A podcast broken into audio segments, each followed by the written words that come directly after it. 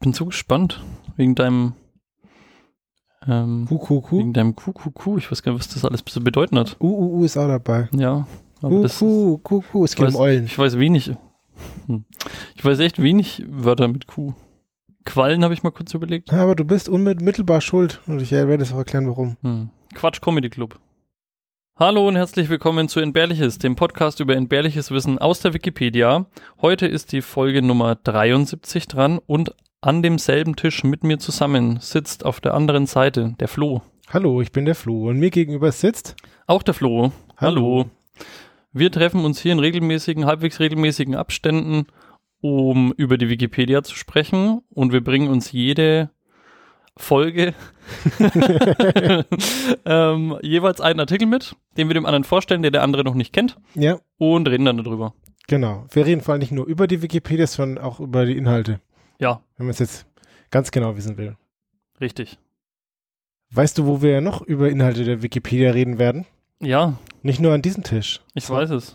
Demnächst. Demnächst. Und zwar, der großartige Jürgen vom Ach-Podcast hat da was organisiert.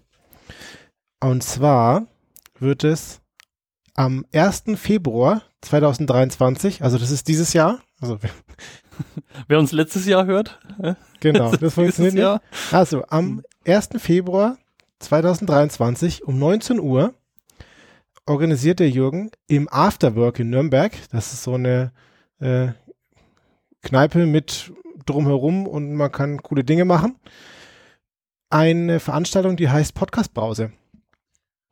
Und, was macht man in der Podcast-Brause? in der Podcast Brause, eigentlich drei Brausen, wenn man so will, da kommen drei Podcasts zu Besuch, die nacheinander jeweils eine Stunde Programm bespielen. Und wir sind einer davon. Genau, wir sind einer von drei Podcasts. Der zweite Podcast, der da kommt, ist The German Experience mit Sean. Und Das dürfen die, wir auch schon sagen. das dürfen wir auch schon sagen. Und die dritte dürfen wir noch nicht sagen, beziehungsweise wissen wir noch nicht. Vielleicht steht es auch mittlerweile Das schon hast du fest. jetzt voll versaut, wir hätten jetzt dann noch voll was sagen können halt, ja. Das ist ganz mystisch. Auch, dass wir da dabei sind, ist einfach nur ein Riesenglück. Wir mussten durch drei Recall-Runden, um da wirklich antreten zu dürfen. Es war, haben wir, wir können uns sehr glücklich schätzen, dass wir da kommen dürfen. Genau, also der Jürgen hat uns gefragt. und äh, ja, wir haben da ziemlich viel Bock drauf. Und der Eintritt wird frei sein. Es gibt nur eine Bedingung. Also zwei Bedingungen. Man muss cool sein. Und die zweite Bedingung ist, dass man sich anmeldet. Und zwar werden wir in den Show Notes einen Link äh, stellen. Oder, genau, oder man geht auf afterwork-nürnberg.de und sucht aus dem Veranstaltungskalender die Veranstaltung Podcast Brause am 1. Februar 23 um 19 Uhr heraus. Und dann kann man sich da anmelden per Mail und dann darf man kommen. Dann darf man kommen. Ja, meine größte Angst ist ein bisschen, dass keiner kommt. Aber, Ja, das ist auch okay. aber ich, ich, ich, kann's, ich schieb's dann einfach auf die anderen beiden, dass deswegen keiner gekommen ist. Ja, ja, so. genau. Ich finde es cool, dass man mal was ankündigen kann. Wir haben so selten was anzukündigen. Ja, Das ist so ein schönes Gefühl. finde ich auch. Und ich freue mich auch schon mega drauf.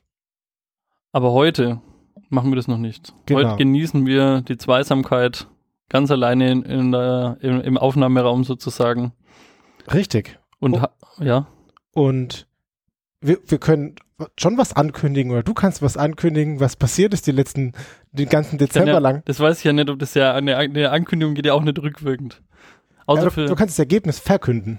ich kann Ergebnisse verkünden und ja, das ist, pff, ich weiß gar nicht, ich weiß gar nicht, wie ich da anfangen soll. Es ist äh, sehr, sehr viel passiert im, äh, im entbehrliches Chat waren quasi Los Bocos Wochos oder auch äh, die Bockenchroniken Ja, sozusagen. Also wir haben ja vor, boah, das war schon relativ bald. Mist, das habe ich jetzt nicht rausgesucht. Folge 8 oder sowas? Ja, jetzt muss, jetzt ist muss ich schon lügen. relativ lange. Ist schon ein bisschen her über den Gäfle-Bocken gesprochen. Ein Strohbocken, der in Schweden in der Stadt Gäfle aufgebaut wird. Und ja, wo sich diverse Einwohner zur, zum Hobby gemacht haben, den regelmäßig abzubrennen oder auch eben nicht. Und über den besagten Bocken, der wurde auch dieses Jahr wieder aufgestellt. Und im Chat war ehrlich gesagt so einiges los. Ach, was echt? Es war einfach unglaublich, was alles passiert ist.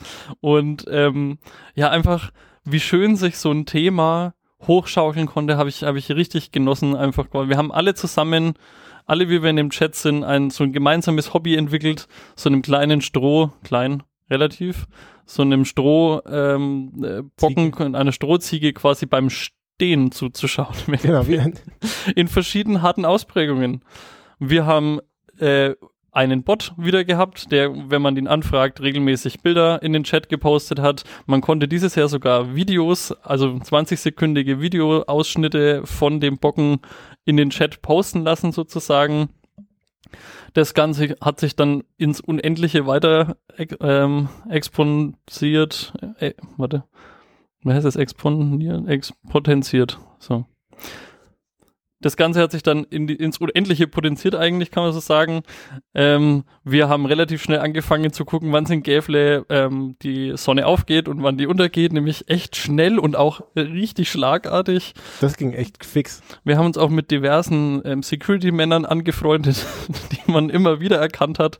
Dann ja. haben wir uns über ganz viel Verpixelungen gefreut. Und so hat sich das eigentlich den ganzen Dezember weiterge ähm, weitergesponnen. Wir haben uns auch über Farbstimmungen auf den Bildern gefreut. Wir haben Statistiken gemacht, wann der Bocken am häufigsten niedergebrannt worden ist oder wie oft er schon überlebt hat. Wir haben Comics gefunden, wir haben eine Punkrock-Band gefunden, die ein, ein Lied über den Käflebocken rausgebracht hat. Wir haben rausgefunden, dass es auch eine eigene Sorte gibt, eine eigene Biersorte Stimmt, für den Käflebocken. Ja. Ähm, wir haben uns auch ein paar Mal gewundert über den Weißabgleich, als die Webcam ziemlich sehr rötlich wurde, hat auf einmal halb Gäfle gebrannt, so hat es ausgeschaut. Ähm, Michael hat auch nachgeschaut, wann die, ähm, wann regelmäßig Busse am, an der Webcam vorbeifahren, mittels Busfahrplänen aus der Stadt Gävle. Das habe ich auch so gefreut. Und eins meiner absoluten Highlights war die Userin Wasserstoff-Ionen, die uns ein Telegram-Sticker-Set mit Gävle-Bockens gebastelt hat. Es ist einfach wunderschön gewesen. Also es hat mir den ganzen Dezember über so Spaß gemacht und das der krönende Abschluss, den es jetzt noch gibt, ist einfach Sticker.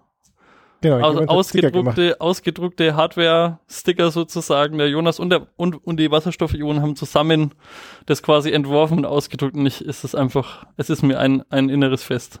Es ist einfach so schön. Die Leute hatten so viel Spaß mit dem Bocken. Ähm, das ist völlig unentbehrlich. Wirklich. Also kann ich nicht anders sagen. Das hat wirklich diesen, ich habe im Herbst oder im Winter, wenn das dann immer so die dunkle Jahreszeit ist, immer so ein bisschen so ein Tief und das hat mich aber echt oft wieder rausgeholt. Das war richtig schön. Das hatte ich nur nicht entflammt. Das war ja, es hat, ja, hat mich heimgeleuchtet sozusagen nicht. Eigentlich, ich denke gerade darüber nach, was der optimale Zeitpunkt wäre so zum, zur Entflammung. Entweder kurz vor dem Datum, ab dem nicht wieder aufgebaut wird, also so damit er nochmal aufgebaut wird, oder ganz zum Schluss als äh, krönender Abschluss. Auf jeden Fall. Ich hatte auf jeden Fall wirklich, wirklich sehr viel Spaß und jetzt habe ich ein Karpaltunnel-Syndrom-Entzündung in der Hand, weil ich den ganzen Chat mit acht Millionen Bildern nochmal durchgescrollt habe, einfach nochmal mir den ganzen Dezember so durchzugeben, was alles passiert ist. Das war einfach schön. Sehr schön, wunderschön. Ja, danke für diese tolle Zusammenfassung. Die, die hat es nochmal richtig äh, zusammenkomprimiert, den kompletten tollen Dezember. Ich habe ehrlich gesagt viel mehr noch rausgefunden, aber ich, ich lese jetzt nicht alles vor. Das ist so Unfassbar. Hit it, Joe!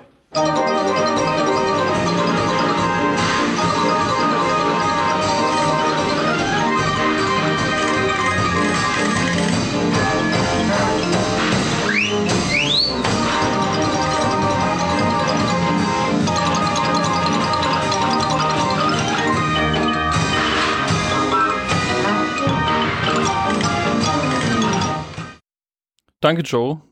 Und ich habe das Wichtigste jetzt vergessen zu sagen. Der Bocken hat überlebt. Ja. Dieses Jahr. Das war vielleicht wichtig. Bocken survived.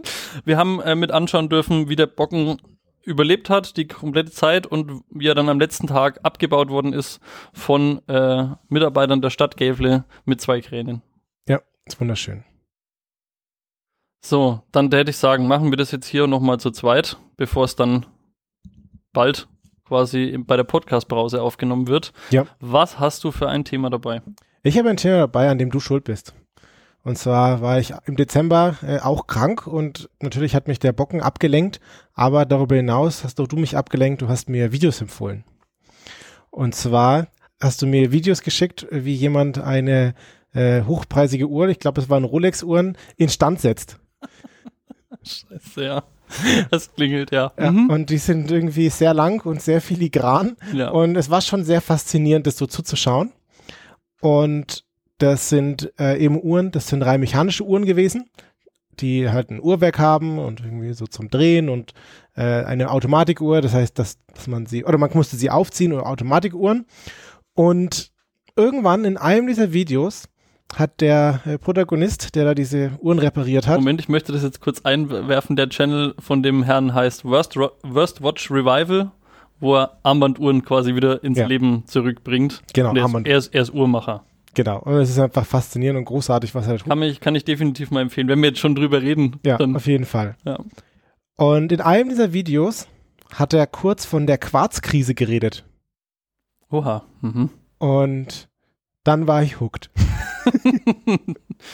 dann war ich einfach hooked von der, Qua von der Quarzkrise und war völlig fasziniert und bin irgendwie abgetaucht in alle Themen mit Q wegen Quarz und Quarz-Bindestrich Mhm. und alle Themen mit U und Ur und Ur-Bindestrich. Und Oh ja. das ist jetzt quasi oh, geil. die, die, das Konglomerat von, was ich mir da zur Quarzkrise Ach, äh, zusammen schön. organisiert habe. Leute, die äh, die Bieraufstände mochten, mochten auch die Quarzkrise. Vielleicht.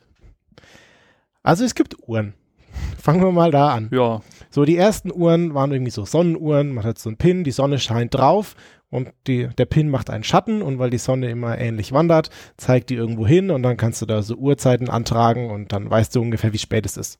So, wir wissen auch, dass die, die, äh, der Neigungsgrad der Sonne zur Erde da sich ändert und so, deswegen ist das nicht so perfekt, aber das war irgendwie so ein Zeitmesssystem. Viele Jahre später, irgendwann kamen dann mechanische Uhren. Also ich überspringe da jetzt viel. Ich will, jetzt gar nicht so riesengroßen Aufriss da machen, aber quasi damit man die, so die Etappen ein bisschen kennt. Die Evolutionsstufe war Sonnenuhr, Armbanduhr. Das ähm, nichts dazwischen Rolex. passiert. Sonnenuhr Rolex.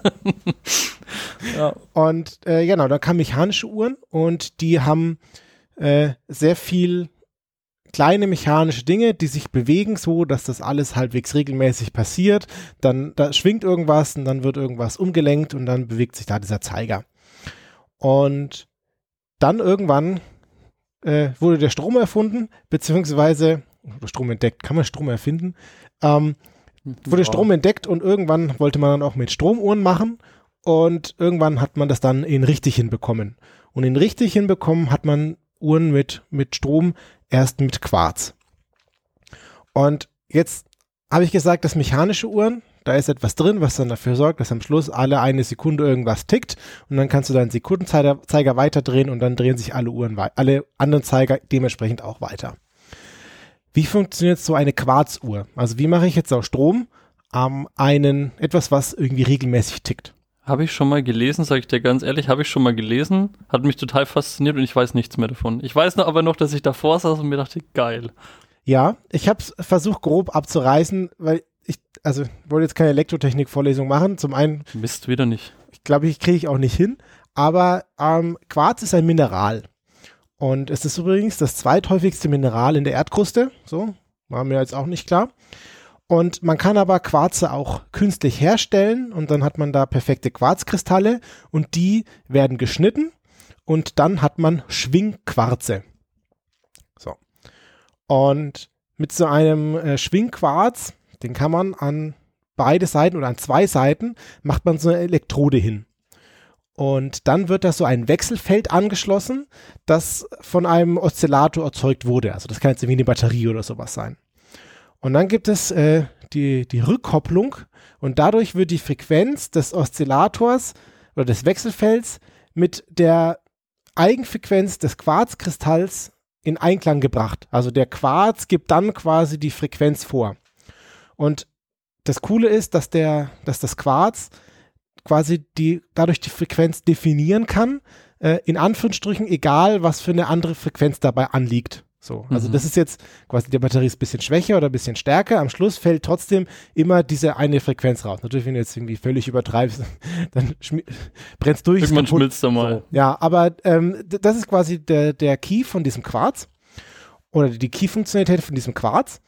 Und dadurch kriegt man äh, ziemlich genaue Uhren hin, so sagen wir mal einfach äh, eine Sekunde Fehler pro Tag. Und die typische Frequenz, die man da rausbekommt, ist aber viel zu hoch. Aber was man dann tut, ist, diese Frequenz durch 2 hoch 15 teilen.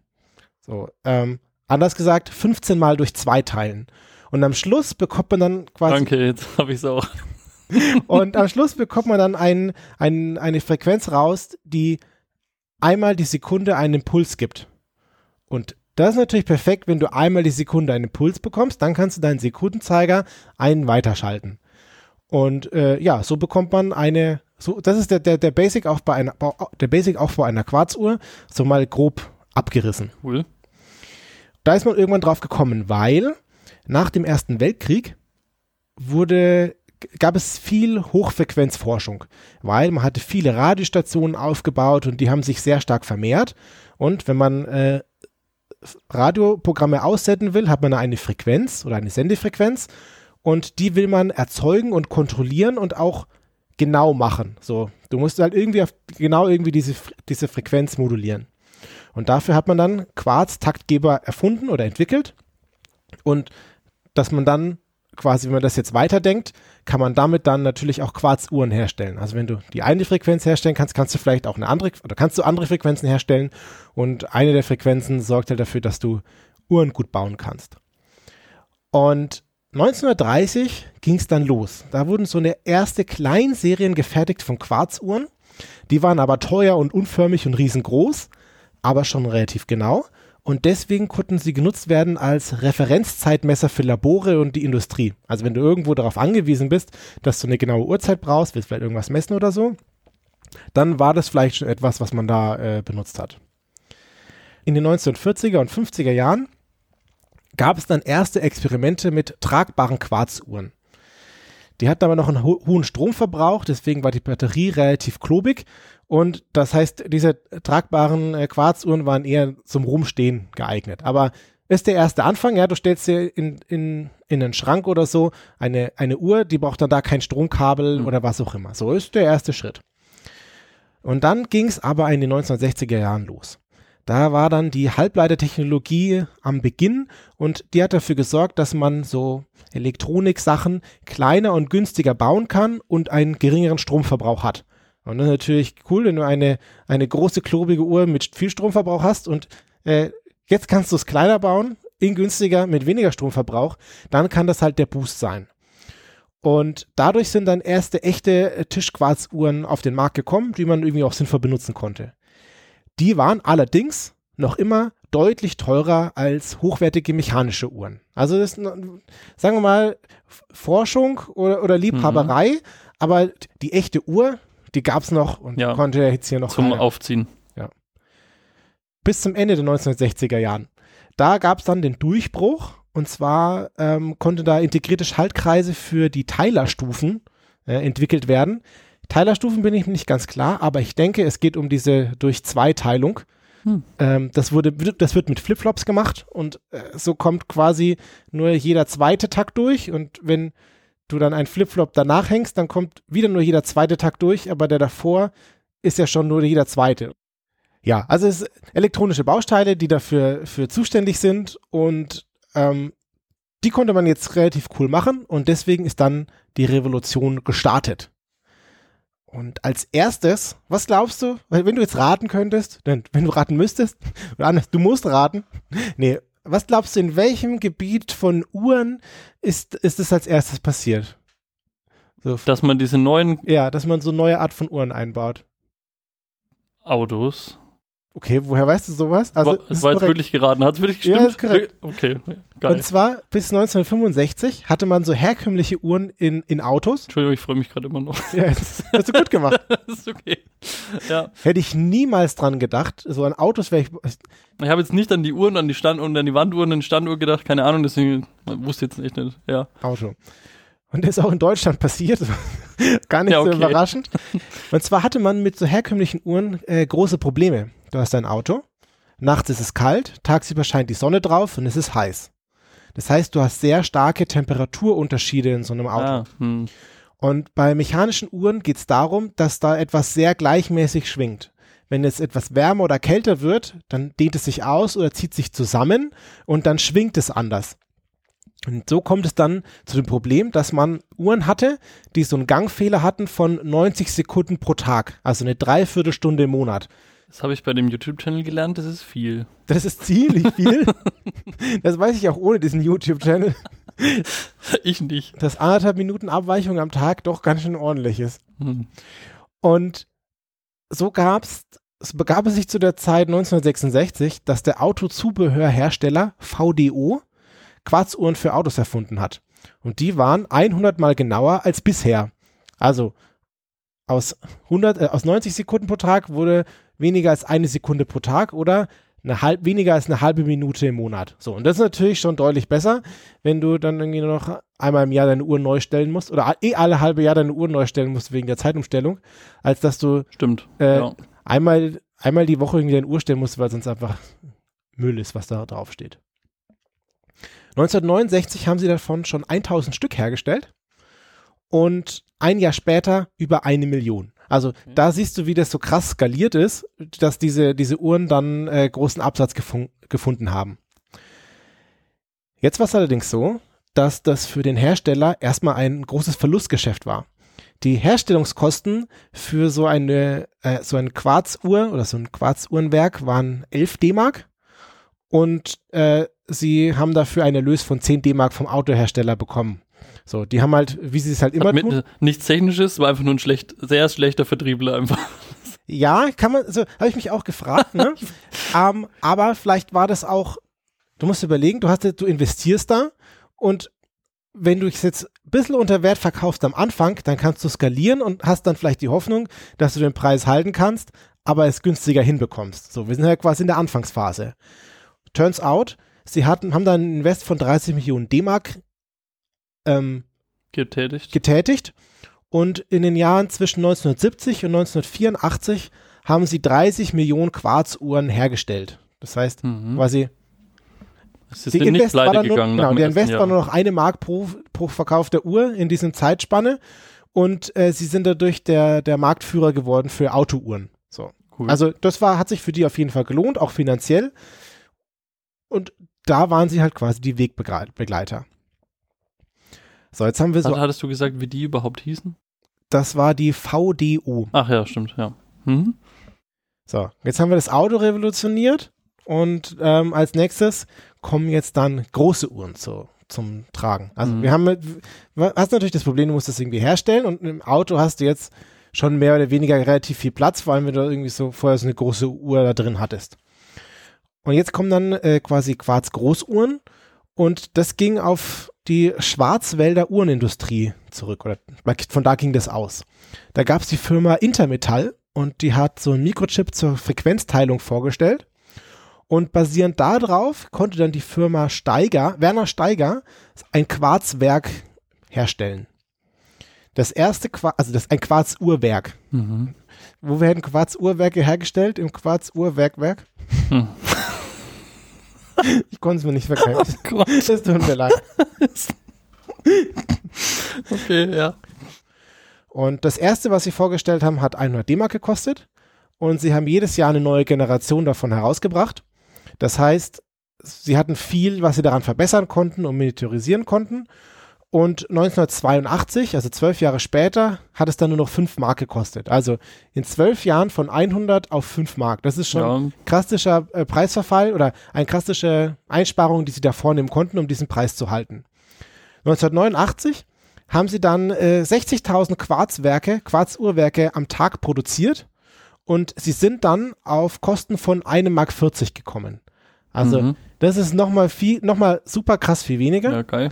Und was sie jetzt quasi, der, der zweite Kniff, den sie gemacht haben, war, dass sie dann einiges von dem Metall in dem Uhrwerk ersetzen konnten durch Plastik. Und das ist natürlich nochmal einfacher zu verarbeiten Mhm. und günstiger. Mhm.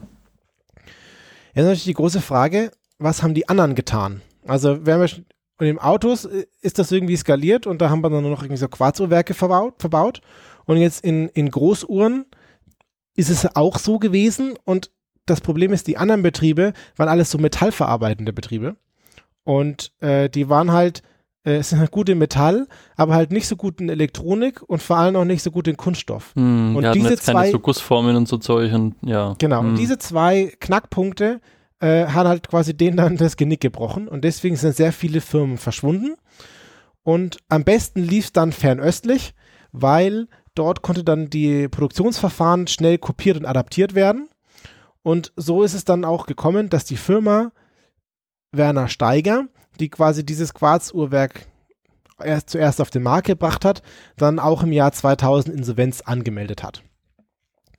Und wenn man sich jetzt quasi das vorstellt, im Baden-Württemberg hatte man 1970 32.000 Leute in der Uhrenindustrie, 1990 nur noch 1990 und 2009 nur noch 1370. Also von 32.000 auf äh, 1400, wenn mhm. du das so willst. Das ist schon auch schon krasse, krasse, krasser Drop da drin, was da passiert ist. Und jetzt kommen wir zu den Armbanduhren endlich. So, da ist es dann auch irgendwann jetzt bin ich reingekommen. Wieder, bin ich hier wieder dabei. Jetzt bist du wieder hooked. Und zwar hat man sich ja bis 1970 darauf konzentriert, dass man diese mechanischen Uhren genauer und langlebiger und robuster macht. Und dann kam halt die Quarzuhr. Und die Armbanduhr hatte jetzt nochmal das spezielle Problem, dass sie deutlich kleiner ist und kleiner sein muss und energiesparender als das, was wir davor gesehen haben.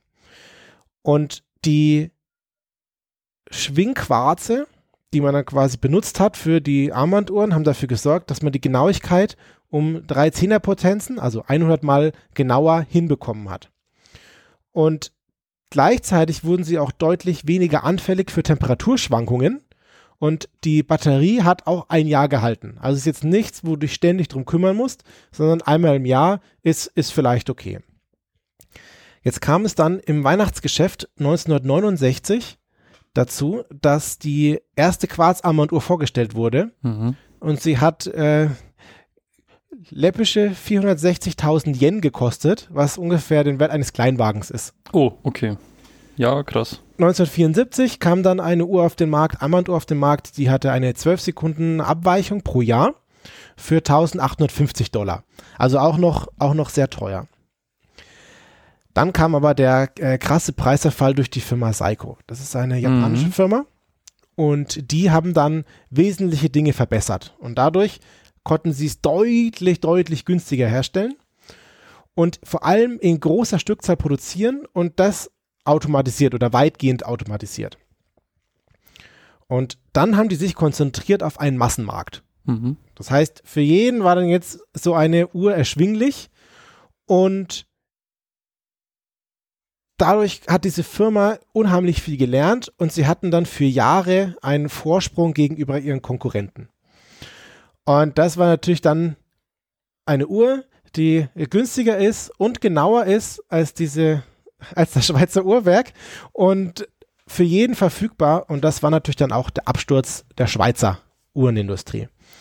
Um sich das vorzustellen, 1970 hat die Schweiz 50 Prozent der Weltproduktion hergestellt. Mhm. Und das sank dann bis 1988 um zwei Drittel. Also das ist massiv viel Uff, weniger, was ja. sie hergestellt haben. Okay. Die Anzahl der Betriebe sank von 1600 auf heute 600. Also über 1000 dieser Uhrenbetriebe ist einfach verschwunden. Wobei ich mir jetzt schon vorstellen könnte, dass das wieder heute wieder ein bisschen mehr zunimmt, weil Leute so mechanische Uhren dann wieder geil finden. Ich habe da komm da gleich Potenziell, drauf. Ja. Habe ich was für rausgesucht. Und der Abschluss war natürlich nicht nur in der Schweiz, sondern es gab auch in Frank Frankreich, Deutschland und den USA Hersteller und bis auf verschiedene Nischen ist da alles verschwunden. Du, in Deutschland gab es irgendwie das Konzept von Funkuhr, das gab es dann da noch oder gibt es da noch, aber im Wesentlichen ist das quasi der Gros davon alles weg. Und das Problem war vor allem, dass sie diesen Trendwechsel einfach verpasst haben und der japanische Hersteller hat halt den Markt überschwemmt mit günstigen und genauen Uhren. Also man kann jetzt nicht sagen mit Schrottuhren oder so, sondern ja. sie waren günstiger und sie waren genauer. Ja. So, das ist natürlich schon, schon auch gemein. Ja. Und die Hersteller hatten das Problem, dass sie halt ihre eigenen Quarze erst viel zu spät dann hinbekommen haben, auf den Markt gebracht haben. Und sie waren auch damit überfordert, dass es so einen schnellen Wechsel gab. Also ich habe ja immer die Zeiten dazu gesagt, es war nicht viel Zeit. Und wenn du so Uhrenhersteller bist, dann waren das viele so kleine mittelständische Betriebe. Mm. Und wenn du da dann auf einmal so einen großen finanziellen Invest machen musst, scheust du das vielleicht bis zum Zeitpunkt, wo es dann zu spät ist. Und das war halt dann ein großes das hat, Problem. ich auch, könnte ich mir jetzt auch vorstellen, dass das so ein bisschen was mit so wegen Stolz zu tun hat, weil es ist ja ihr Handwerk und ich meine, so ein Quarz ist halt komplett was anderes, als wenn du jetzt so ein mechanisches Uhrwerk da mit Millionen Zahnrädern und irgendwelchen Kristallen und sowas genau. haben musst, ja. Absolut. Und Stolz ist wirklich ein gutes Stichwort, weil sie haben dann so angefangen, so firmenübergreifende Kooperationen zu machen, aber alles nur halbherzig. Mhm. Und so rückblickend kann man sagen, ja, hättet ihr euch einfach zusammengeschlossen, Ja. dann wäre das nicht passiert, ja. Das ist natürlich einfach zu sagen. ja, der tolle neue Hersteller Kein Bock auf Quarz GmbH hat jetzt auch tolle Quarzuhren. Ja, genau. Hm. Aber quasi, sie haben sich halt nicht wirklich zusammengeschlossen und das meint man, dass das halt auch ein, ein großes Problem davon war. Und deswegen ist das halt alles im Wesentlichen verschwunden. Jetzt war die Quarzkrise aber irgendwann vorbei. Dann ist die Frage vorbei, weil es gibt ja immer noch Quarzuhren und Für 9 Euro, glaube Ja. ich. Die günstigste, wa- was ist die günstigste Casio ähm, Dingsuhr? Die kostet, glaube ich, wirklich neu 9 Euro. Kann gut sein. Eigentlich hat einfach nur die Schweiz überlebt. Wenn man das jetzt mal so runterbricht, also ja, es gibt auch noch andere Hersteller, aber im Wesentlichen haben die Schweizer Uhrenhersteller, Teile davon haben Also die überlebt. Schweiz hat überlebt und die Schweizer Uhrenhersteller haben auch überlebt. Korrekt. Und da gab es einen sehr engagierten In Insolvenzverwalter, Nicolas Hayek, und der hat die Insolvenz von zwei Firmen begleitet, und zwar der ASUAG und der SSIH. Die ASUAG ist die Allgemeine Schweizerische Uhrenindustrie AG. So, Okay. das ist eine, scheinbar eine Firma und eine Société Suisse de Industrie Horloge. Hm. Keine Ahnung, kann ich nicht richtig aussprechen. Aber diese beiden Firmen waren halt in der Insolvenz. Der hat sie da herausbegleitet, muss man sagen. Als erstes hat er beide Firmen fusioniert. Ich mag das Wort für, für einen Insolvenzverwalter, dass der dir hinaus begleitet. Das finde ich schön. Das, nehme ich öfter her. Ja, aber äh, also, ein Wird jetzt ne? aus der Wirtschaft hinaus begleitet. Nein, aus der Krise hinaus Ja, ja. Ja, das Ziel vom Insolvenzverwalter ist ja nicht zwangsläufig die Abwicklung, ne? sondern auch, kann auch die Rettung des Unternehmens sein. Und das ist da passiert. Er hat die beiden kriselnden Firmen zusammen fusioniert und hat dann die Fertigung massiv umgestellt. Und zwar hat er die Fertigung hochproduktiv und zu weiten Teilen automatisiert gemacht. So, das heißt, man hatte da irgendwie unfassbar viel Kosteneinsparung. Und dann hat er die Swatch herausgebracht, was dann eine preisgünstige Quarzuhr war. Und da hatten sie einen guten Kniff. Und zwar hatte die Uhr so ein sehr abwechslungsreiches Design. Also du konntest sie irgendwie allen Farben und Formen mit Mhm. Zeug und Pipapo bekommen. Und das war etwas, was halt quasi so das kleine gewisse Etwas war, warum man dann vielleicht diese, diese Uhr kaufen möchte. Außerdem hat er die Bauteile dieser Swatch-Uhr von 125 auf 51 Teile reduziert. So, das sorgt natürlich auch dafür, dass es günstiger wird und einfacher herzustellen ist. Und er hat festgestellt, dass die Marke Swiss Made bei den Leuten im Kopf immer noch was bedeutet und hat damit natürlich sehr gutes Marketing gemacht. Und ich meine, es funktioniert bis heute. Ich denke immer noch, äh, Schweizer Uhr, tickt wie ein Schweizer Uhrwerk, ist immer noch etwas, was man sagt. Also das mag alles sein, aber für mich hat dieser Mann wahrscheinlich deswegen Swatch gerettet, weil als sie dann ihr neues Zeitformat, die Swatch Internet Time eingeführt haben, das war dann der springende Punkt, der die Firma wirklich noch gerettet hat. Ja, das war auf jeden Fall. Das war dann. so, jetzt habe ich, hab ich quasi gesagt, wie er diese beiden Firmen da gerettet hat bezüglich äh, Quarzuhren. Aber ab 1990 nahmen so mechanische Uhren auch wieder Fahrt auf. Weil es gab so einen Imagewandel. Früher brauchtest du halt so eine mechanische Uhr, damit du eine hast, damit du die Uhr ablesen kannst. Das brauchst du jetzt nicht mehr. Aber du kannst vielleicht das Image einer hochpreisigen Uhr in den Markt legen. So, das heißt, wenn du jetzt eine Hochpre äh, wenn du jetzt eine mechanische Uhr kaufst, ist es nicht mehr notgedrungen, weil es nichts Besseres gibt, sondern weil du das wolltest. Und dann kannst du da auch krasse Preise aufrufen und ähm, es ist halt ein, ein Liebhaberstück. Hm. Der Wikipedia-Artikel sagt, weil man es äh, ist halt für Leute, die es mögen, weil man das Uhrwerk so leicht versteht. Also ich, Wow, Da das, ist ein richtig, richtig hotter Take, würde ich ja, also sagen. weiß ich auch nicht so genau. Wenn man sich diese Videos, die du mir da empfohlen hattest, anschaut, da sind irgendwie eine Million Teile drin. ja, ja. Äh, So winzig und keine Ahnung. Ich weiß nicht, ich verstehe, ich habe mir da fünf Videos oder so angeschaut, ich verstehe es noch nicht. Aber 0,0. Aber ich glaube tatsächlich, dass man sich da schon so reinlesen kann. Also nicht, dass du jetzt dann morgen eine Uhr konstruieren kannst. Also er aber du hast etwas, was schwingt und das sorgt dafür, dass hier was tickt und das macht dann was auch Also immer. in einem Video hat er mal gesagt, dass es einen Standard gibt, wie man, wie so eine Uhr also es gab Ah. wohl mal einen Zusammenschluss an Firmen, die einen halbwegs einen Standard, wie eine mechanische Uhr zu funktionieren hat, das sich ausgedacht hat und an dem konnten sich dann Uhrmacher orientieren. So, ja, okay. habe ich da gelernt. Fand ich auch ganz smart, weil Ja, spannend. es sieht aber alle, für mich alles anders aus. Also jede Uhr sieht anders aus, innen gefühlt. Ja gut, du hast aber auch schon immer dieses, diesen Schwungkranz und Pipapo. Ja, aber das ist ja nur, wenn du Automatik Feder. hast. Ja, oder diese Feder und dieses, dieses Rad, wo dann Ja, ja, verstehe. einstellt, wenn die Uhr nicht genau All, geht. all diese Wörter, die wir jetzt auch schon immer wissen, halt, ja. ja, genau. Schön, dass wir uns so äh, fortgebildet haben in dem Ja. Thema. Ja, und deswegen sind diese mechanischen Uhren jetzt äh, quasi nach dem Imagewandel hochpreisig und äh, wieder etwas, was auch in der Schweiz hergestellt wird. Und um das jetzt mal in Vergleich zu setzen, der Umsatz in der Schweiz im Jahre 2012 mit mechanischen Uhren ist höher als der von einer Milliarde Zeitmessern allgemein, die aus Asien kommen. So. Das heißt, die stellen deutlich weniger her, machen damit aber deutlich mehr Umsatz Hm. als jemand anders, der da eine Milliarde von Ja. herstellt. Also wenn man Aber ja. es ist natürlich ganz anderes Segment. So, man kann es nicht wirklich vergleichen. Also wenn man es jetzt, wenn man es jetzt positiv ausdrücken will, ist das die Wertschätzung gegenüber diesem Uhrmacherhandwerk, die da jetzt zum Tragen kommen, wahrscheinlich. Ja, oder die Brillanten oder halt die Marke. Also es, Ja, oder das, ja. so, aber äh, man kann nicht sagen, dass es tot ist. So, wenn die damit mehr Umsatz machen als andere Leute mit einer Milliarde Uhren, dann haben sie sich irgendwie gerettet und die Quarzkrise überwunden. So. Ja, Kann man jetzt, richtig. Ja. Es ist auch nicht schlecht zu finden oder gut zu finden, sondern ist anerkennend. ja, Business umorientiert. So. Genau. Warum nicht? So, und jetzt kann die Uhr für immer ticken und äh, elektronisch und mechanisch. Ja. genau. Das war mein kleiner Abriss über die Quarzkrise. Spannend. Wirklich spannend. Ja, ne?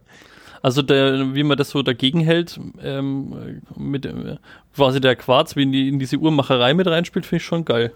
Ja, ne? Es ist auch völlig faszinierend, dass das halt dann einfach auch so schnell ging. Ich habe dauernd an so andere Sachen gedacht.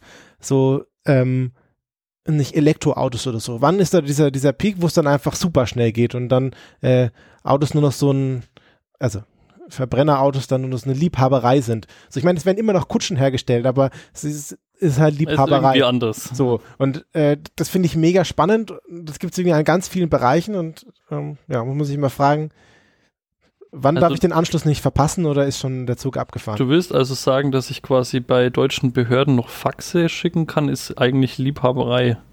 Das, deswegen gibt es Du hast den deutschen Staat sehr lieb, deswegen schickst du ihm einen Fax. Genau.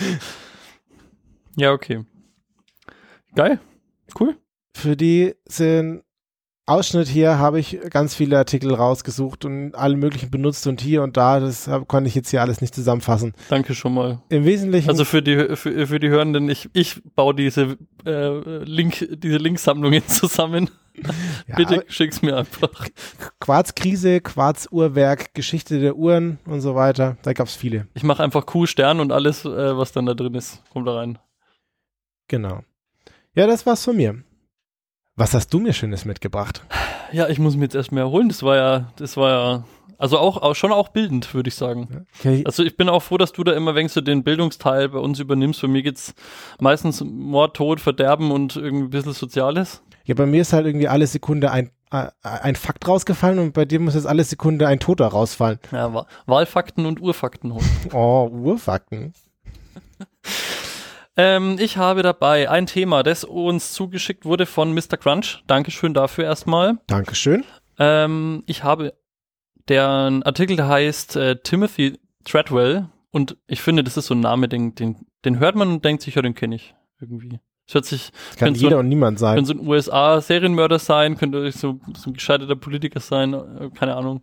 Finde ich aber, Kann es auch was Positives sein oder ist der Name an sich einfach so negativ schon weiß ich nicht, aber ich glaube, für die positiven Sachen äh, trägt jetzt mein Artikel heute auch nicht bei. Okay, okay, okay. Der Timothy ist der Sohn von Val und Carol Dexter, ähm, sozusagen das dritte von fünf Kindern, die in New York leben. Mhm. Er war nach eigenen Aussagen, die übrigens nicht immer ganz vertrauenswürdig sind, ein mittelmäßiger Schüler, Okay. der dem Alkohol nicht ganz abgeneigt war. Er hat auch seinen, äh, das Auto seiner Eltern mal zu Schrott gefahren im Suff.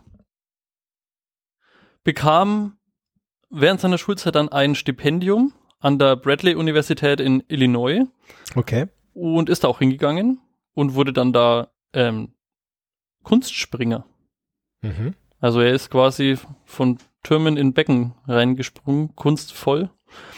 Er hat sich aber dann an seinem Rücken verletzt, hat somit sein Stipendium verloren und ist dann als Rettungsschwimmer nach Long Island umgezogen. Damit er Okay. überhaupt noch so irgendwas tut halt, ja. Also mit seiner Traurig. Verletzung war seine, seine Karriere so ziemlich, also so zumindest seine sportliche Karriere ziemlich vorbei. Mhm. Als er dann 20 ist, zieht er nach Kalifornien, wo er sich dann super erfolglos als Schauspieler versucht. Er bekommt einige Rollen nicht und dann, witzigerweise wird eine Rolle, auf die er sich bewirbt, dann Woody Harrelson ähm, zugelost oder wie, naja, zugelost ist falsch. Er, also er hat die Rolle, er hat die Rolle bekommen. Mhm. Die könnte man aus wahnsinnigen Kinoknallern wie Zombieland kennen. Den kenne ich. Den kennst du? Und äh, so ganz kleine Indie-Filmreihe, die eigentlich fast keiner kennt. Die Tribute von Panem hat er auch noch mitgespielt, aber Ja. das wissen jetzt echt nur die wenigsten halt. Also den kennt ja keiner. Mhm. Ähm, er bekommt diese Rollen alle nicht. Hat dann mal noch in so einer, ähm, in so einer Dating-Show irgendwie mitgemacht, irgendwie. Das Okay. war auch so ein bisschen weird, keine Ahnung. Alles in allem läuft's nicht so geil in Kalifornien, aber er hat irgendwie Spaß an der, an dem, an dem, an dem Leben dort. Irgendwie, er kommt ein bisschen in die Surf-Szene rein, in die Punkrock-Szene und auch in die Party-Szene in Malibu die Partyszene in Malibu wird ihm dann auch so ein paar Jahre später so ein bisschen zum Verhängnis. Party Hard in Malibu. Er wird 1989 mit einer Überdosis Koks und Heroin, Aha. ist auch ein geiler Mix irgendwie, äh, ins Krankenhaus gebracht von seinem Kumpel Terry. Und der rettet ihm damit eigentlich das Leben. Ja. Jetzt muss es so sehen, es ist schon so, also er selbst hat mh, mit seiner Vergangenheit so ein bisschen Probleme, dass er die auch irgendwie so ein bisschen vertuschen will. Mhm. so, wo er jetzt herkommt oder was der, diese ganze Studiumssache oder so. Ähm, er fängt an, sich als Brite auszugeben und Mhm. als Australier, weil er irgendwie nichts mehr mit seiner Kindheit und seiner Vergangenheit zu tun haben will. Er ist und sagt auch, dass er vollweise ist. Er versucht sogar im Akzent zu sprechen, wird dafür aber von anderen Leuten ausgelacht, weil er sich eher so Oh anhört, Gott. weil er sich eher so anhört wie einer von den Kennedys, Also was nicht britisch und nicht australisch ist. ich, ich dachte, er kriegt jetzt ja vielleicht sein Leben in den Griff, aber es klingt, als würde es jetzt irgendwie noch schlimmer werden. Er kriegt tatsächlich sein Leben in den Griff. Okay. Als ihn sein Kumpel da ins äh, Krankenhaus äh, abliefert, rettet er ihn ja, also habe ich ja gerade schon gesagt, so kurz vor dem, vor dem Tod. Also es war jetzt wirklich so der letzte Warnschuss. Ja. Und als er wieder so halbwegs ähm, zusammengeflickt ist, sagt dann Terry zu ihm, du solltest einen Motorradtrip machen. Okay. Du solltest mit dem Motorrad nach Alaska fahren. Okay. So, so finde ich erstmal einen coolen, so, Du meinst so, um Abstand zu gewinnen oder ja, oder überhaupt mal über ein bisschen übers Leben nachzudenken, alleine oder mit seinem So. Kumpel zusammen? Das ist ihm egal. Das glaube ich in dem Tipp nicht beinhaltet, ob der da mitfährt oder Okay. nicht, aber er fährt alleine. Okay. Er nimmt ein Zelt mit und einen schlechten, billigen Fotoapparaten und fährt, also nach Genesung, fährt er los. Auf der Reise, die er da zubringt, verliebt er sich in Bären.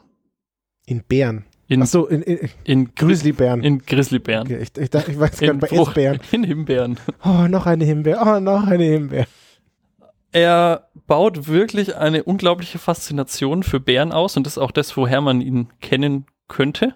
Also Timothy Treadwell ist wirklich jemand, also der ist nicht unbekannt, das ist jetzt auch kein Ed- Edge-Fact sozusagen.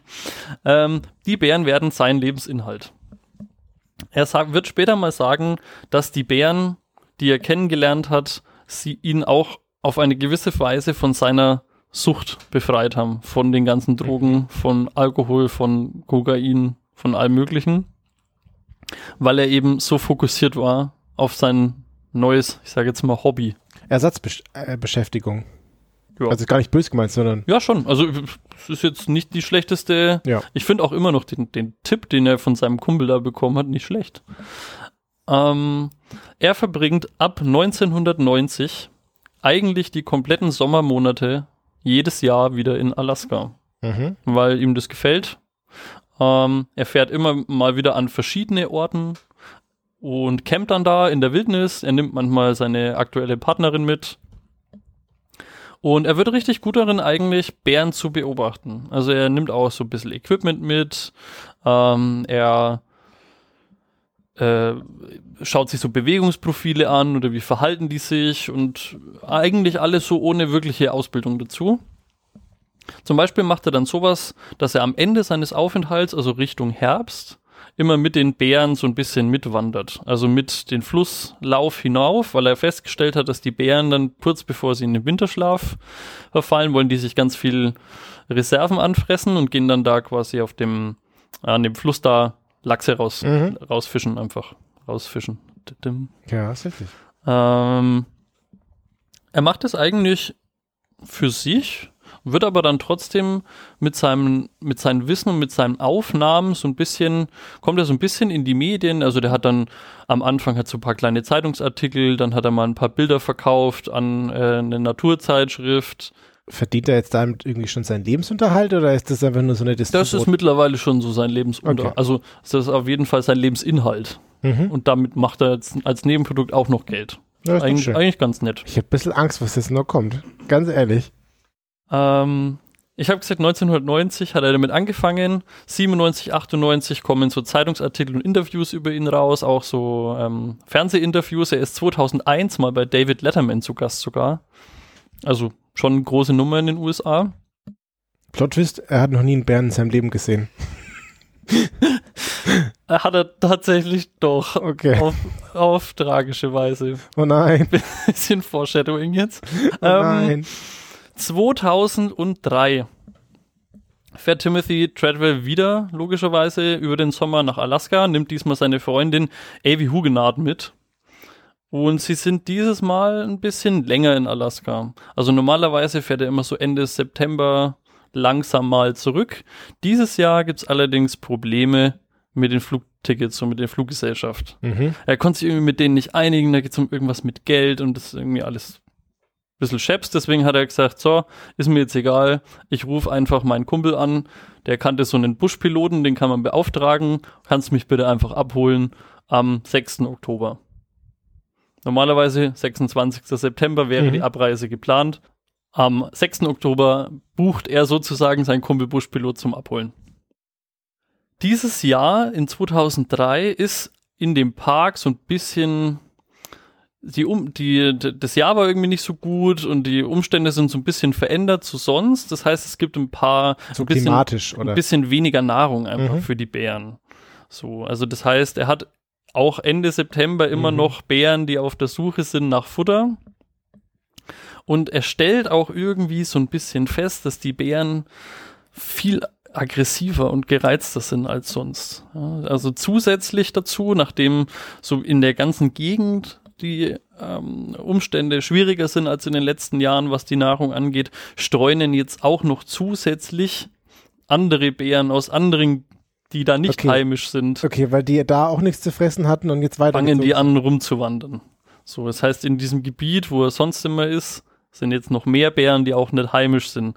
Was jetzt wahrscheinlich nicht zur Entspannung aller Bären Nee, beiträgt. weniger essen, aber mehr Bären auf gleichem Raum. Ja. Treadwell denkt gar nicht so weiter wirklich drüber nach. Also ihm fällt es schon auf. Ähm, aber er hört deswegen jetzt mit seiner Arbeit nicht auf, weil ich meine, er ist jetzt trotzdem da und jetzt ist es halt so. Ähm, er filmt weiter Bären, er macht Fotos und er zeigt auch zum Beispiel, filmt er einen Bär, der immer wieder nach einem so einem toten, schon ein bisschen verfaulten Fisch da irgendwie in so einem, äh, im, im Fluss so fischt, was auch eher für, ja, als so ein bisschen Verzweiflungstat interpretiert. Und er sagt auf dem Video noch, dass er bei diesem Bären ein ungutes Gefühl hat. Oh nein. Wir machen jetzt mal, wie, wie, wie sagen Sie es bei Drama Carbonara, einen Zeitsprung. Mhm. Wir sitzen im Cockpit des Buschpiloten, der am 6. Oktober wie ausgemacht losfliegt und Timothy abholen will. Er fliegt über das Camp hinweg, wo sie ausgemacht haben und er kann per Auge keine gepackten Gepäckstücke ausmachen und er sieht auch noch aufgebaute Zelte und Hm, komisch. dann dreht er nochmal um und dann fliegt nochmal drüber, einfach um nur mal zu gucken und sieht dann auch einen Bären im Camp. Hm, gut, dass er nochmal geschaut hat. Jetzt versucht er, den weil er will ja irgendwo in der Nähe landen, durch Tiefflüge diesen Bären zu verscheuchen. Hm. Also er versucht so extra so ein bisschen runterzuziehen, halt Geräusche zu machen mit seiner Maschine, klappt aber nicht. Er meldet sich dann per Funk bei äh, ein paar Rangern, die, äh, wo er jetzt fragt, was soll ich denn jetzt machen? Also, weil ich meine, da ist ein Bär in dem Camp, keine Ahnung, was mit Timothy ist, was soll ich jetzt tun? Er bekommt den Rat, zurückzufliegen und mit ähm, zwei Rangern und ich glaube auch einem Sanitäter ähm, zurückzufliegen. Sie landen in der Nähe und machen sich quasi zu Fuß auf Okay. zu dem Camp. Also, Also das- nicht direkt vor dem Bären landen, damit der gleich was zu schnabulieren hat, sondern Ja. sich in der, der Ferne nähern, ja? Als sie sich zu Fuß dann dem Camp nähern, werden sie aufmerksam auf einen Bären, der auf sie zukommt. Oh nein. Der, ähm, also es sind geübte Ranger, die versuchen dann mit Schreien und sich groß machen, den Bären zu vertreiben. Er wirkt super aggressiv und er kommt einfach weiter auf sie zugerannt. Und dann kommt so ein USA-Moment jetzt. Sie geben innerhalb von wenigen Sekunden elf Schüsse aus der Pistole und jeweils fünf aus zwei Schrotflinten ab. Also von den 21 Schüssen treffen 19 den Bären, der sich mittlerweile bis auf vier Meter genähert hatte und Okay. äh, sie erschießen den Bären tatsächlich. Ja. Das ist Wahnsinn, das ist einfach, also ich habe keine Ahnung von Feuerwaffen, aber äh, hm, also zehn Ladungen aus Schrotflinten hören sich schon hart viel an. Das durchaus, ja. Sie mussten jetzt den Bären leider erschießen, haben sie auch nicht gemacht, also nicht gern gemacht, aber hat nichts anderes geholfen, wenn du bedroht wirst, dann Ja. also muss man das jetzt jedem nachsehen. Ich habe ja dann natürlich mal gehört, dass wenn du so durch den, also jetzt nicht in dem Fall, weil der Bär ist irgendwie aggressiv gewesen oder so, aber wenn du irgendwie so spazieren gehst, das Problem äh, nicht unbedingt, dass du auf einen Bären triffst, sondern dass du den Bären überrascht und er dann Angst bekommt und dich dann angreift. Und deswegen gibt es, glaube ich, irgendwie das Konzept von, dass man mit so einem Glöckchen durch die Gegend wandert, damit der Bär nicht überrascht wird. Fun Fact, Draufklick der Woche, Okay. man darf sich in USA Bären Männchen bis auf 50 Meter nähern und Bären Weibchen nur auf 100 Metern. als Also- allgemeine Regel oder als Gesetz, Ja. oder? Okay. Ich habe keine Ahnung, wie man das erkennt. Aber Entschuldigung. es ist jetzt so. Also, weil halt die ähm, Weibchen noch einen größeren äh, Verteidigungsinstinkt haben und tralala. Aber alles in allem, also ich glaube, du hast mitbekommen, dass die ziemlich angepisst sind in diesem, in diesem Reservoir, die, diese Ja. Bären, weil einfach kein Futter da ist. Sie, nachdem sie jetzt den Bären erschossen haben, kommt der Suchtrupp in das Camp und unmittelbar vor dem Zelt schon finden sie menschliche Überreste. Mhm. Der ganze Campingplatz ist super unberührt. Also die, das Zelt ist ganz, es ist sogar noch ein bisschen so ähm, Ess, äh, Reste von so einem Mittagessen quasi zu sehen. Es liegen zwei Schuhe so vor dem Zelt. Äh, also so, als wären quasi die beiden beim Mittagessen von den Bären überrascht worden. So sieht's jetzt aus. Achso, klar, der war mit seiner Freundin da. Ja, sie waren zu zweit.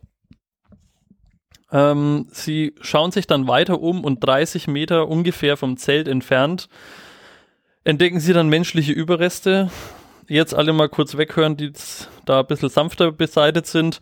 Der Kopf wird gefunden, ein Stück Wirbelsäule, das daran hängt, ein Teil der Schulter sowie die beiden Unterarme von Timothy Treadwell wird gefunden Mhm. beim Abtransport, also sie äh, versuchen jetzt die Einzel, wie sagt man denn da, die sterblichen Überreste, Sterblichen sehr Überreste. pietätvoll heute, ähm, versuchen sie jetzt quasi zu bergen, verstauen das alles so ein bisschen in, in, in Säcken und als sie jetzt versuchen, die sterblichen Überreste abzutransportieren, machen sie eine Begegnung, die jetzt für die mm, Geschichte gar keine so eine große Rolle spielt. Sie ähm, machen eine Begegnung mit dem weiteren Bären. Der ist eigentlich ein junger Bär, der ist nur drei äh, Jahre alt, der lässt sich auch durch Schreien nicht verscheuchen, wird dann auch erschossen, aber man vermutet, dass der eigentlich nur neugierig war und gar keinen Hunger hatte. Okay, ja. Aber will man nicht herausfinden. Nee, man hat ihn nicht gefragt. Vorher nicht, nachher nicht. Mm, wegen dem schlechten Wetter allerdings, also man vermutet, dass der erste Bär, den sie erschossen haben, der war ungefähr 28 Jahre alt. Der hat auch einen Namen, Bär 141. Okay. Ähm, man vermutet, dass dieser Bär dafür, also auch für den Tod von den beiden verantwortlich ist.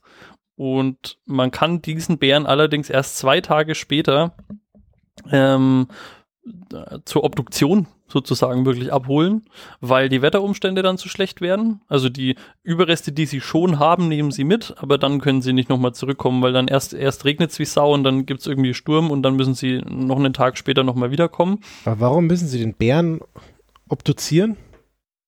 Ehrlich gesagt, gute Frage. ich finde es nämlich auch spannend. Ich habe mir das auch extra aufgeschrieben. Ähm, also sie, sie kommen zwei Tage ta später tatsächlich nochmal ins Camp, weil da die Wetterumstände wieder besser sind und versuch, wollen dann diesen Bären ähm, mitnehmen. Das machen sie auch. Den, die Leiche des ersten Bärs, also des, des ähm, zweiten Bärs, den, den Dreijährigen, den sie da erschossen haben, die war schon nicht mehr da. Die war aufgefressen von anderen Bären, die halt Hunger hatten.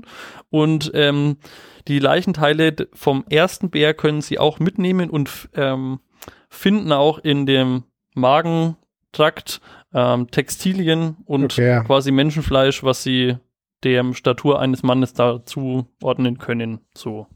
Okay, das ist natürlich, also natürlich, das kann ich mir gut vorstellen, dass sie das deswegen gemacht haben, aber allgemein ist es vielleicht auch interessant, einen 28 Jahre alten Bären zu obduzieren, einfach aus wissenschaftlichen Gründen, wenn er Nee, jetzt dann das eh schon hat- tot ist. Es hat, das hat was mit Aufklärung zu tun, das Okay. steht da auch drin und ich finde das super spannend, weil man, also sie schreiben in dem Wikipedia-Artikel, dass man nicht feststellen konnte, ob vielleicht noch ein weiterer Bär mit dem Ableben von Timothy Treadwell zu tun hat und ich bin mir nicht sicher, was sie mit dieser Information hätten anfangen wollen, weil Ist die das- können jetzt dann nicht, also will man die noch verurteilen oder Ja, äh, das, das was ich ist da? so richtig Was amerikanisch. ist da für eine Schuldzuweisungsfrage jetzt auf einmal? Also für mich, also jetzt, wenn es jetzt ein Angehöriger von mir wäre, Bär, tot, aus. Also was soll ich da machen? Keine Ahnung. Also Ich ja, will nicht wissen, welcher Bär das war. Ja. Mir egal. ja, ja. Äh, ich könnte mir, na gut, also was ich mir auch vorstellen könnte, ist, dass man, dass sie sowas tun, wie sie wollen ausschließen, dass es ein Mensch war und wenn man jetzt herausfinden würde, dass es der Bär war, dann äh, muss man So jetzt meinst du, Mensch die machen dann so eine Art Puzzle, Ja. was sie alles noch in dem Bär finden und wenn dann immer noch was fehlt, dann, aber was macht ein Mensch? Ja. Warum nimmt der da so Teile mit dann? Ja, nee, nee, quasi, also, aber auch das so Ach der so, Bär. ob, vielleicht könnte er in dem, wenn die jetzt in dem Fleisch von dem, also in dem Magen von dem Bären. Schrotkugeln finden, Genau, dann, die sie vorher nicht selber reingeschossen haben. ja, dann wüssten sie vielleicht, dass es, äh, dass die anderen schon vorher tot waren und sie einen, einen Mörder suchen müssen. Mir aber es ist auch schon ein bisschen weit hergeholt. Entschuldigung. Das finde ich gerade so geil. Die haben 21 Schüsse da reingeballert in diesen Bären. Und dann obduzieren sie ihn und sagen, ja, da ist voll der Schrotkugeln drin. Der, mu- der ist nicht von dem Bären umgebracht worden. Schrott, Schrottbär. Ja, mm, oh, oh Mann. Na gut. Ja, jetzt, das ist das Ende von Timothy Treadwell als solches. Mhm. Aber es gibt noch was extra obendrauf sozusagen. Den Director's Cut gibt's noch. Ähm, und zwar im Rahmen ihrer Dokumentationsarbeiten hat Timothy Treadwell ja Kameras, also Foto- und Videokameras dabei gehabt. Und Amy hat anscheinend, als der Bär das erste Mal zu, ja, zu sehen war, quasi Ja, ja. der sie dann leider getötet hat, hat sie angefangen, die Kamera anzumachen. Okay. Sie hat aber im Affekt vergessen, den Kameradeckel, also Ah, das Objektiv abzumachen, sodass es in Anführungsstrichen nur Audioaufnahmen gibt von den letzten Minuten oder dem, dem, dem Kampf mit dem Bären von Amy und Timothy gegen den Bären Ja. logischerweise. Und also die Rekonstruktion von, von, von dem Tod der beiden wurde natürlich, so, wurde natürlich sehr erleichtert dadurch. Es ist aber nicht so, dass das jetzt public zugänglich wäre. Also man, Ja, okay. es konnten nur zwei ähm, Dokumentarfilmer haben diesen Audioschnipsel wirklich gehört. Und aber von denen gibt's Berichte. Witzigerweise war einer von den beiden Werner Herzog. Ich weiß nicht, ob du den kennst. Das ist, ähm, lass mich lügen, das ist der, der mit ähm, Klaus Kinski da Dinge getan hat. Ah, okay, ja. Ja. Diese Audioaufnahme fängt an mit starken Hintergrundgeräuschen, alles bisschen Regen, Wind, Kratzen, Rauschen irgendwie. Dann fragt Amy auf einmal, ob der, ist der noch da? Und man hört Timothy aus dem Off so ein bisschen rufen, komm raus, er bringt mich um. Schon hart. Mhm. Dann hört man Reißver Reißverschlussgeräusch vom Zelt. Mhm. Dann ruft Amy mehrmals, stell dich tot, stell dich tot. Oh Gott. Dann kommt es zu einem Wortwechsel, nachdem es ein bisschen ruhig war, ob er denn jetzt weg ist. Mhm. Also der Bär anscheinend, weil das Totstellen anscheinend kurz funktioniert hat. Amy kommt raus, versucht ihn zu verarzten. Das hört man aus den äh, Hintergrundgeräuschen so. Dann kommt der Bär zurück. Dann schreit Timothy, schlag bitte auf ihn ein. Und dann hört man ein Bratpfannengeräusch. Steht so in der Wikipedia, habe ich mir nicht Mhm, ausgedacht. okay. Ähm, und dann kann man hören, wie etwas weggeschleift wird und in dem Moment muss wohl Timothy klar gewesen sein, dass es das jetzt mit ihm war. Also der Bär hat ihm irgendwo in den Oberkörper gebissen und Ja. ihn quasi mit weggeschleift und er ruft nur noch, ähm, er ruft nur noch seiner Partnerin zu, sie soll jetzt so schnell wie möglich weglaufen und einfach, und das ist das Letzte, was man von ihm hört. Und dann das also richtig harter Scheiß nochmal am Ende. Dann der eine Dokumentarfilmer, der das, der das, der diese Audioaufzeichnung gehört hat, hat gesagt, dann am Ende hört man äh, Amy Huguenard schreien mit dem äh, markerschütterndsten Schrei, den er in seinem ganzen Leben jemals gehört hat, und dann ist die Aufnahme still. Okay. Ja, krass. Also sehr, er hat auch, er hat nicht nur die Bären dokumentiert, sondern auch quasi seinen eigenen Tod, was super skurril ist. Das ist schon echt krass. Kommen hier fast ein bisschen True Crime Feelings auf hier jetzt. Wow. Ja, das war's. Ich habe eine Frage. Ja. Weißt du, an welchem Tag das passiert ist, der Angriff des, des Bären? So im Am Sinne, 5. Oktober 2003. Okay, das heißt, er hätte eigentlich nur noch einen Tag länger überleben Ja. müssen. Ja, Oh, das ist natürlich nochmal extra bitter, ne? Ist krass. ist schon hart. Es ist schon wirklich hart. Ja, Werner Herzog schaut all dieses Material an und macht einen super, super reißerischen Film daraus, also wo, Hm. äh, wo ähm, Timothy Treadwell als ja, äh, total wahnsinniger, Verfolgungswahn gestörter ähm, Typ dargestellt wird, was Okay. ihm nicht gerecht wird, muss man jetzt echt sagen. Er hat definitiv einen Klatscher, also das muss man sagen. Und ich fand, der, es gibt noch diesen anderen ähm, äh, Dokumentarfilm, der Nick Jans heißt der. Und ich finde, der hat den wunderschön beschrieben, also die, das Wesen von, von, von Timothy als wrong-headed but very right-hearted.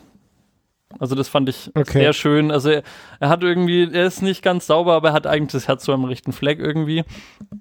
Weil, also den ganzen Kritikteil von dem Artikel in dem Wiki, äh, also auf der Wikipedia-Seite, habe ich jetzt, ich habe ihn gelesen und ich, ich glaube, ich will da gar nicht so hart drüber sprechen, weil da gibt es übelst die Kontroversen, aber ich glaube, es ist gut zusammengefasst mit diesem Satz von dem Nick Jans und zum anderen aber auch von einem Wissenschaftler, der sich beschwert hat, oder es gab ja immer wieder Aufreger und äh, ähm, ja, Probleme mit Timothy in diesen Naturschutzgebieten, Okay. weil der natürlich keinerlei Ausbildung hatte. Der hat keine Ahnung gehabt, was, was der da eigentlich tut.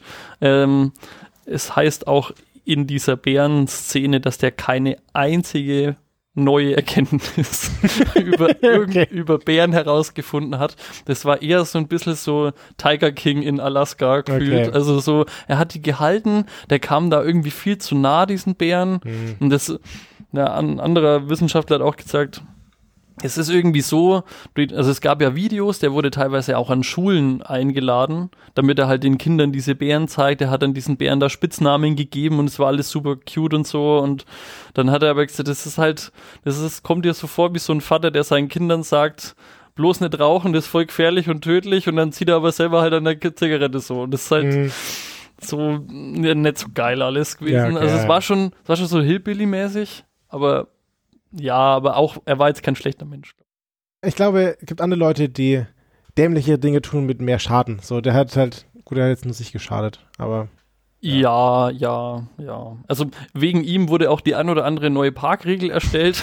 also das sage ich jetzt noch, weil also das, man darf nicht ganzjährig sein Camp am selben Ort lassen. Man muss von Monat zu Monat in ähm, mindestens eine Meile weit sein Camp verlegen, Mhm. damit man nicht als Dauercamper in diesem Dings da halt ist. Das war ihm dann zu blöd. Dann hat er halt äh, sein Camp getarnt und hat dann sich so mit so Tarnnetzen so versteckt quasi, weil er einfach keinen Bock hatte, da umzuziehen. Und ich glaube, er hat jetzt der ganzen Szene da jetzt keinen Gefallen Ja, okay. getan, wirklich so. Vor allen Dingen, weil er dann irgendwann Filme und fotografische Sonderrechte bekommen hat, damit er ehrlich gesagt endlich ruhig ist. Und die anderen Fotografen oder diese Wildlife, äh, National Geographic, wie auch immer, die anderen Fotografen haben sich alle sehr benachteiligt gefühlt, weil Ja, der da okay. irgendwelche Sonderrechte kriegt, bloß weil er halt der penetrante, penetranteste Wahnsinnige ist, der das halt machen will, so, ja. Ja. Ja, und irgendwie, also was jetzt auch noch ein bisschen dazu passt, ist schon, er hat schon gesagt immer, immer wenn er nach Alaska gefahren ist, hat er zu seinen Freunden und Verwandten halt gesagt, ja, also wenn ich nicht wiederkomme, äh, war schön und äh, alles Mhm, cool okay. und schickt bitte keinen Suchtrupp los.